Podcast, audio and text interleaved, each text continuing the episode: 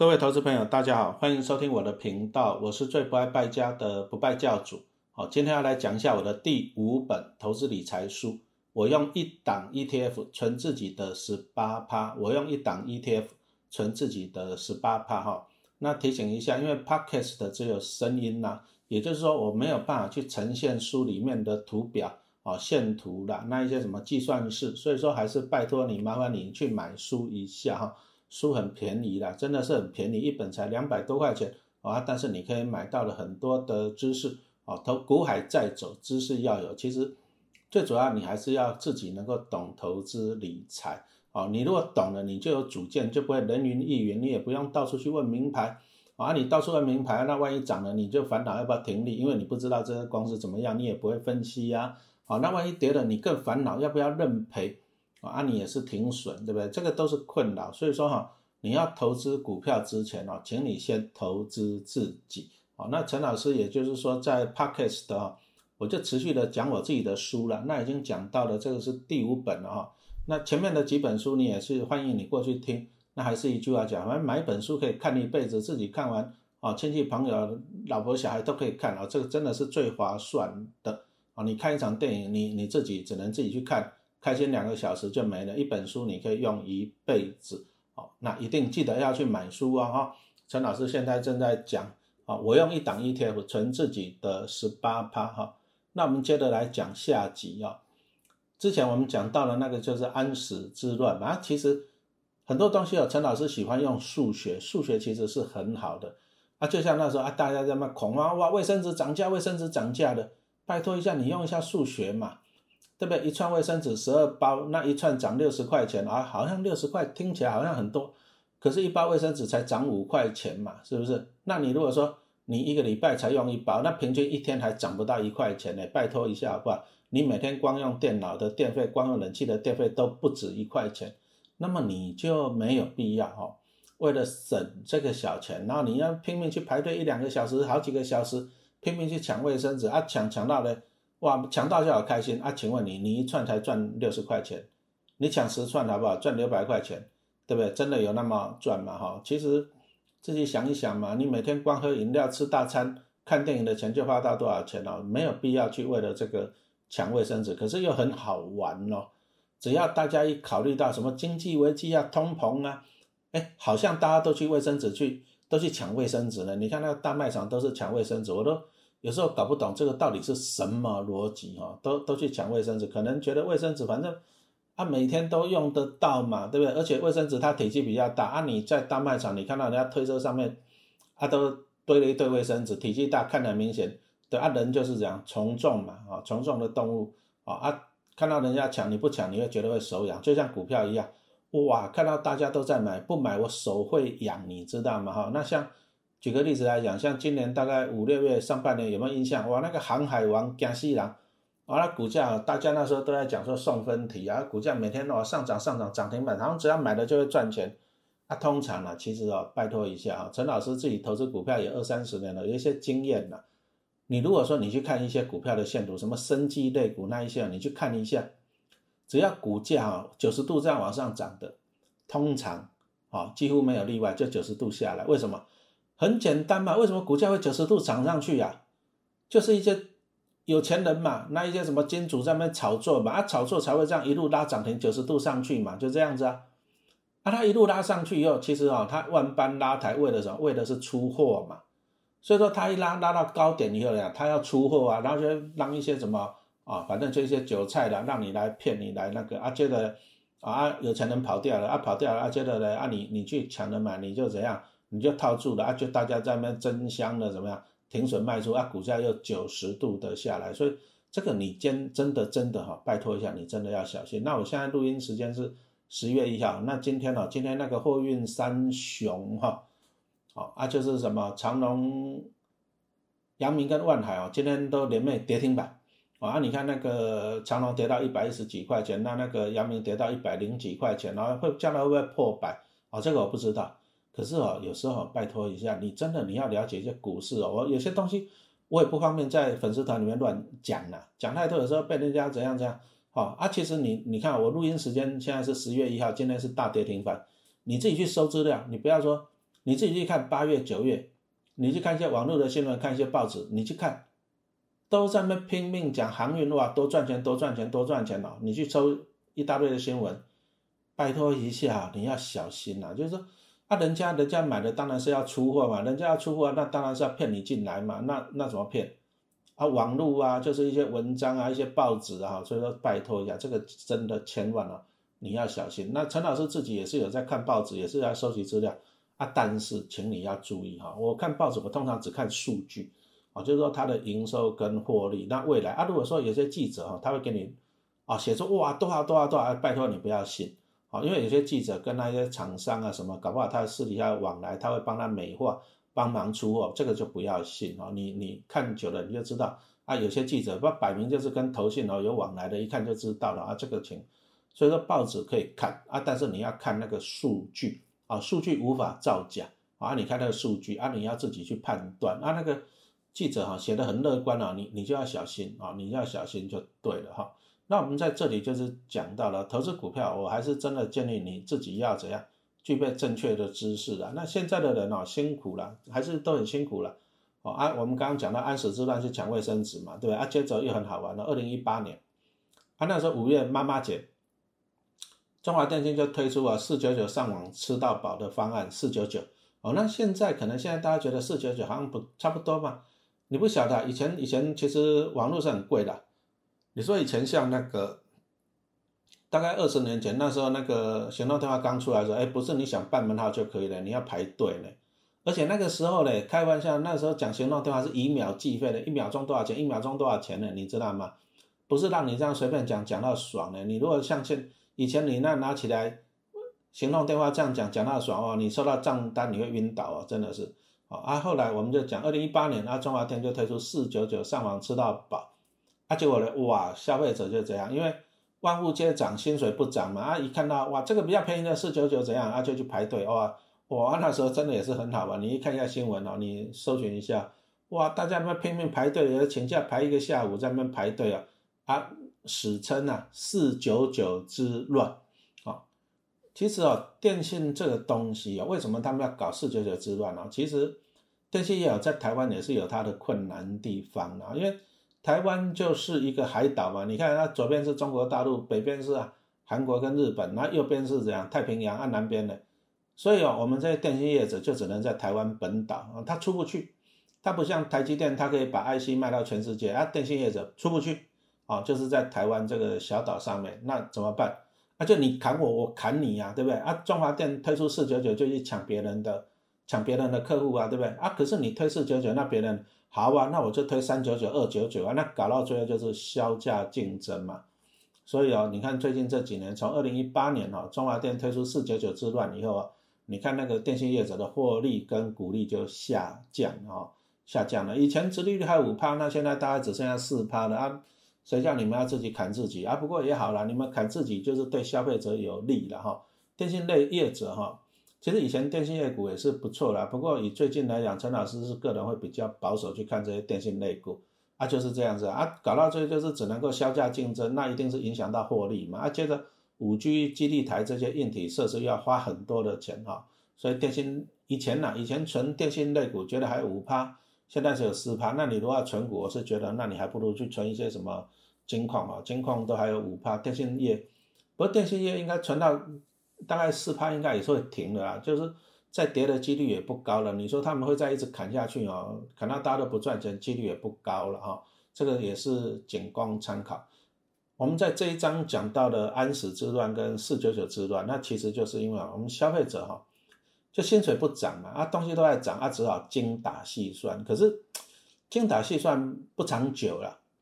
你就算你抢到四九九又怎么样？在那个时候，你你那个一个方案也不过三十个月嘛，是不是？三十个月过后了，那怎么办？你能够啊？你去抢卫生纸，你家里能够塞几箱啊？啊，你你抢，你也只能够爽一次嘛，是不是？这个都不长久，这个治标不治本啊。那要怎么样去治本啊？答案就是很简单啊。其实其实啊，我陈老师是不败教的，就是我们不花钱不消费，也不是这样子讲的，我们只是说。尽量呢，去不要浪费钱，那把钱省下来做投资，目的是要让自己有钱嘛。那我有钱了，我买了很多的股票以后，我领到很多的股利了，我就可以靠股利来消费了。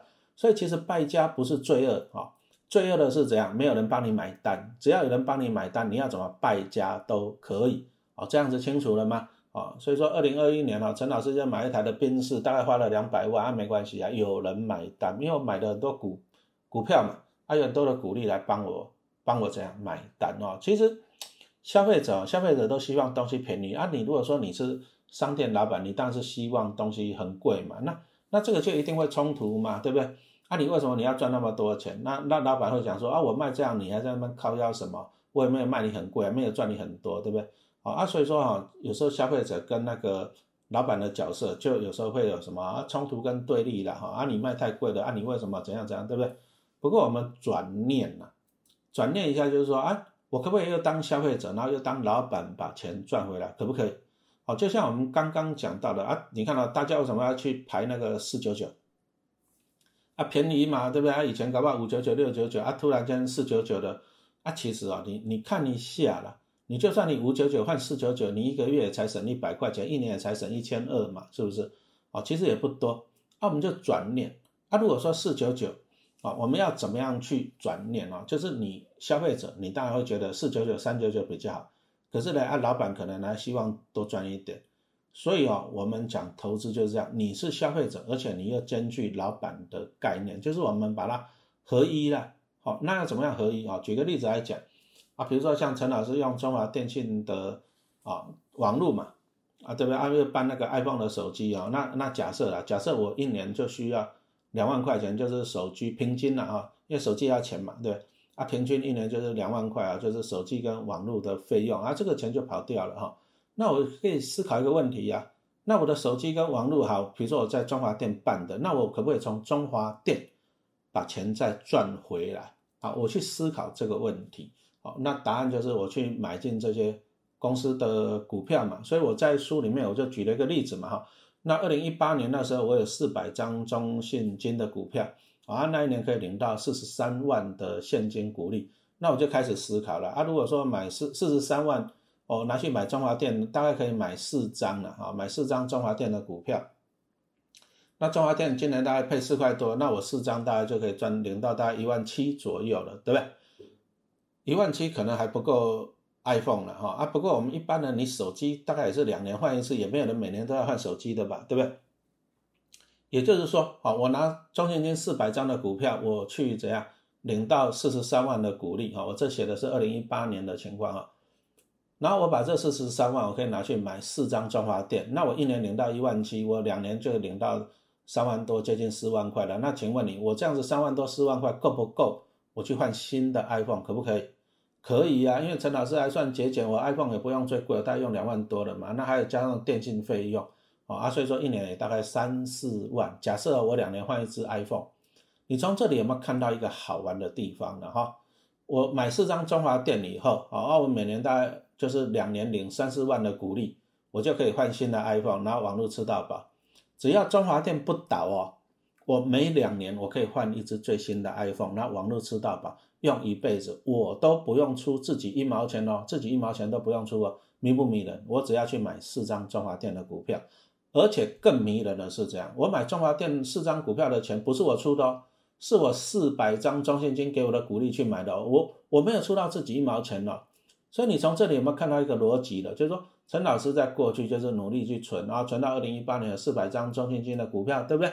啊，那当然，我一开始存这个是花我自己的钱嘛，我要上班，我要兼差，我要写书赚版税啊，我要当不败教的，而我努力去存，存了四百张，有了四百张之后呢，哎，我今年拿了四十几万的股利，我去买中华电信的股票，然后我以后啊一辈子啊，我就 iPhone 网络吃到饱用一辈子爽。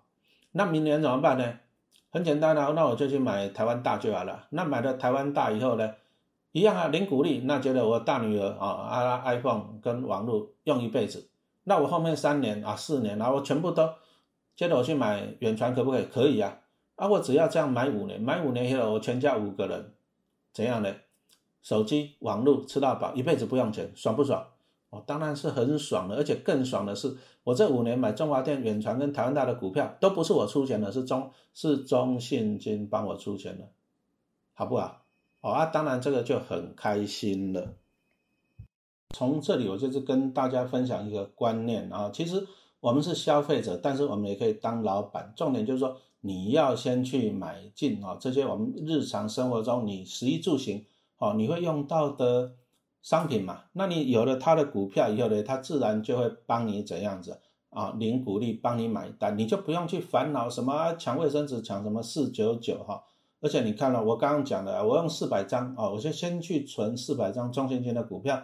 对不对？他靠他的鼓励去帮我买那些电信类股，那买完以后呢，我全家一辈子哦，全家五个人就手机跟网络都有都有人帮我买单了，是不是？啊，接着我可以再去买什么啊？比如说全国电子就甘心咩？啊，我就靠中信金的鼓励去买，那我以后我也是可以这样换电视、冰箱啊、电脑都不用钱嘛，哈。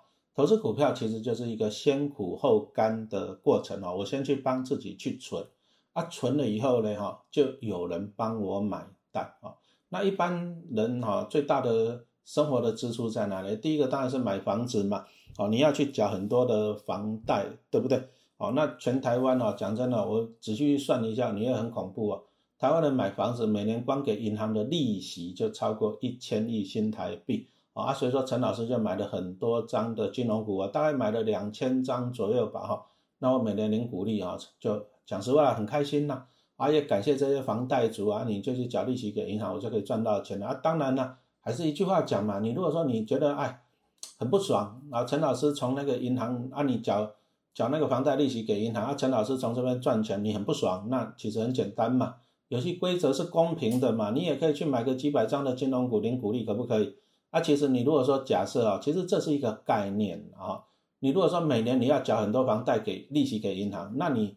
如果说你又持有很多张银行的股票，哎，按你缴利息给银行，银行发股利给你，啊，这样子不是很好吗？你是消费者，而且你也是老板哦，请你先建立起这个的概念哦。啊，除了房贷的支出以外的，我们其实最多的支出还有一个啦，啊，就是买车养车的钱啦。那我们来看一下，其实台湾人都很喜欢那个头又大的车吧？你在路上看，你看那计程车基本上都是头又大的。好，那我们讲一个观念。那你觉得这样头又大的车都很好吗？其实司机想的跟你不一样啊。司机想的是怎样子啊，省油嘛，是不是？因为他每天开来开去，所以他以省油为最主要的一个考量啊。但是我们一般的消费者呢，你有每天这样开那么久的车吗？你每天有用那么多的油吗？所以其实啊，小黄司机他想的，他选车的逻辑跟你不一样。我们反而其实像陈老师，我就宁可买这样。车子比较坚固，比较重一点，当然油耗比较多一点，可是它比较坚固嘛，对不对？因为毕竟你车子出去，你载的都是家人嘛，啊，可是小黄司机呢？小黄司机上面载的都是客人哈，所以我们从这里来讲啊，其实每个人的立足点看的角度都不一样，你也不要说哇，看到小黄司机买都买这个车很好，其实他的想的跟你不一样。好，那 Toyota 有没有很赚钱？答案是有嘛？你看最近两年都赚超过。两个股本哦，很恐怖哦，超过两个股本哦，那也都是配配一个多股本哦，这真的是很赚钱。可是好像你一辈子从来没有看过他们降价回馈吧？投它的股价涨到六七百块了，对不对？